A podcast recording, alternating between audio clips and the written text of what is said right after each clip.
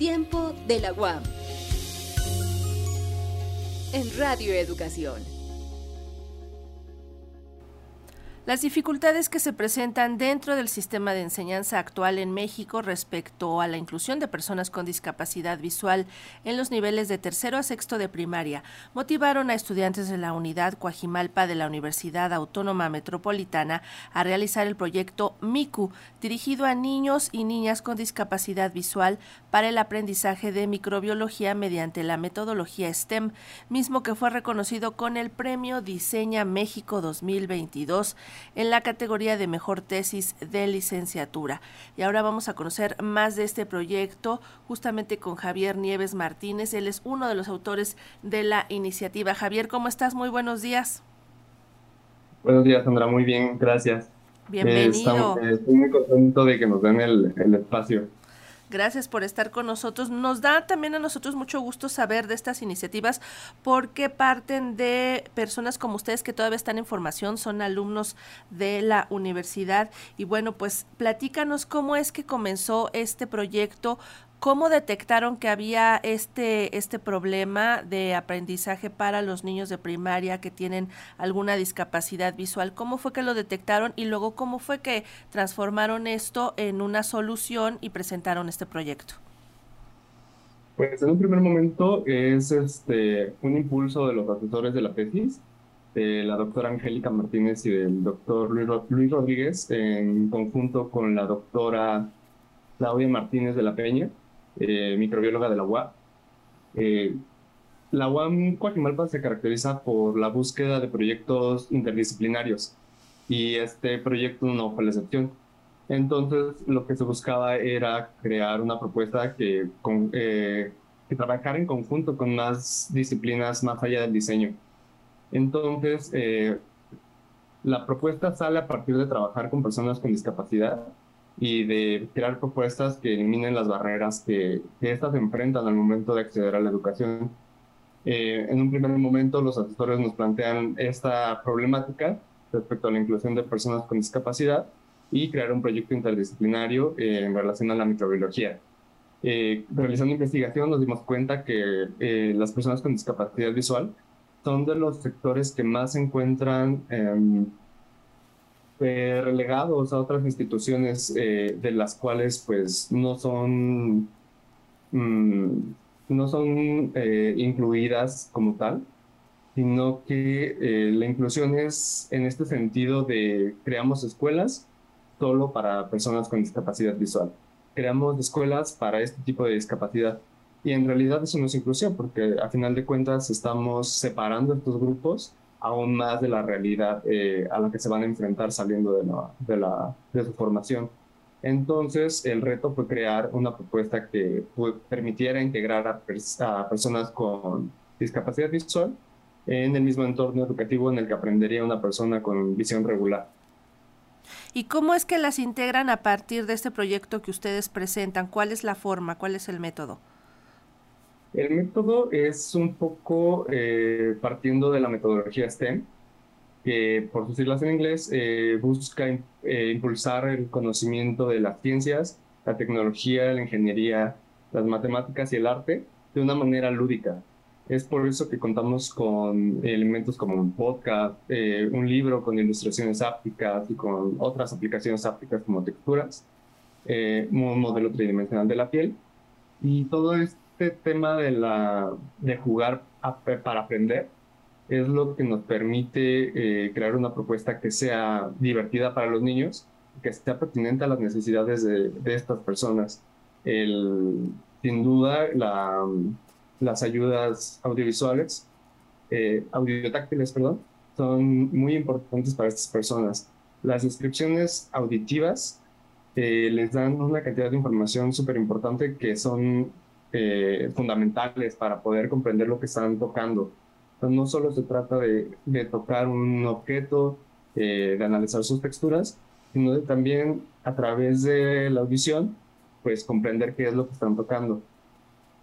Javier, ¿por qué escogieron este sector de, de la población tan específico que es eh, niños de primaria de tercero a sexto grado?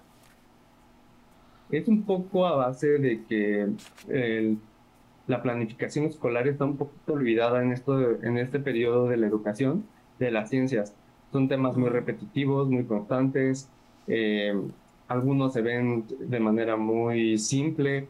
Entonces, pues es un poco esta intención de ahondar en los conocimientos que se ven en ese punto exacto de la formación, pero eh, de una manera lúdica y un poco más atractiva para los niños. Pareciera que solo le atañe a este sector de la población, pero vamos a compartir con ustedes que, de acuerdo con la Sociedad Mexicana de Oftalmología, en el país existen más de dos millones de personas con algún nivel de ceguera o de debilidad visual. Y bueno, es que esto ya nos atañe a todos, porque alguien en nuestra casa va a tener algún tipo de este problema, alguien de nuestros amigos, y es bueno eh, justamente encaminar políticas y luego estrategias para que se les pueda atender, para que no queden rezagados, como tú dices, no queden separados ni segregados y estén integrados de, en todas las actividades que realizamos, más en las educativas, ¿no? Sí, claro, aparte hay una, una concepción muy errónea de lo que es la ceguera y la mayoría de la población eh, está bajo el entendido de que es la pérdida completa de la visión.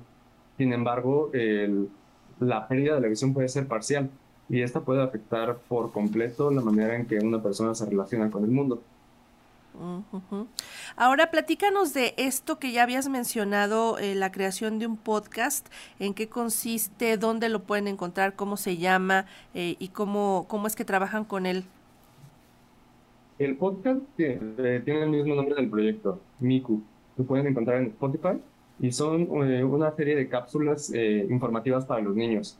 De hecho, están relacionadas con los elementos que ven en el libro y los que se encuentran en el, en el modelo de la piel.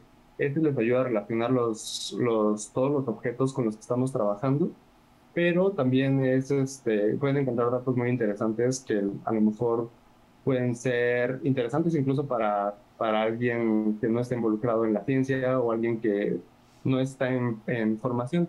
De hecho, lo que buscamos pues, es esa parte de difusión también que la gente eh, pueda acceder a estos conocimientos y pues que le haga toda la difusión posible al, al tema de las ciencias. ¿Y el libro dónde pueden encontrarlo o cómo pueden acceder a él?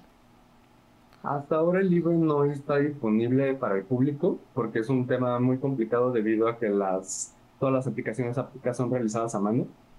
Pero eh, si quieren saber un poco más del proyecto, pues está nuestra página de internet que es www .miku.site, S-I-T-E, y allí pueden encontrar un poco más de información, fotos de, los, de los modelos, eh, del libro y un video en donde explicamos un poquito más a fondo de datos y, y razones para estar involucrados con las personas con discapacidad visual.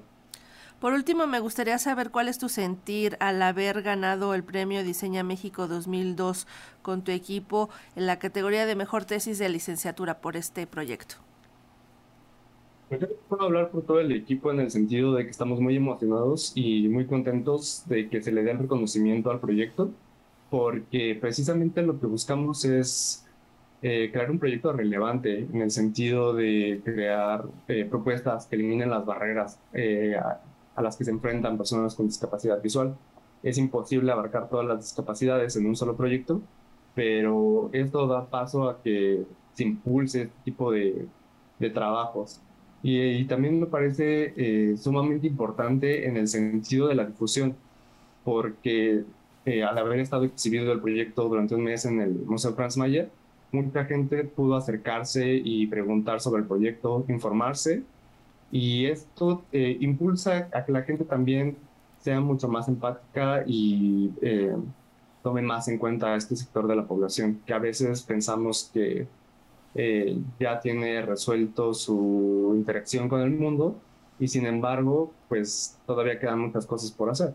En el caso de la educación, pues hay datos que son alarmantes en este sentido, porque pues es un sector de la población que tiene muy poco acceso a la educación entonces, eh, es muy importante este tipo de, reconocimientos. Le dan eh, mucho valor a nuestro, nuestro trabajo y también nos impulsan a seguir trabajando en pro de estas personas.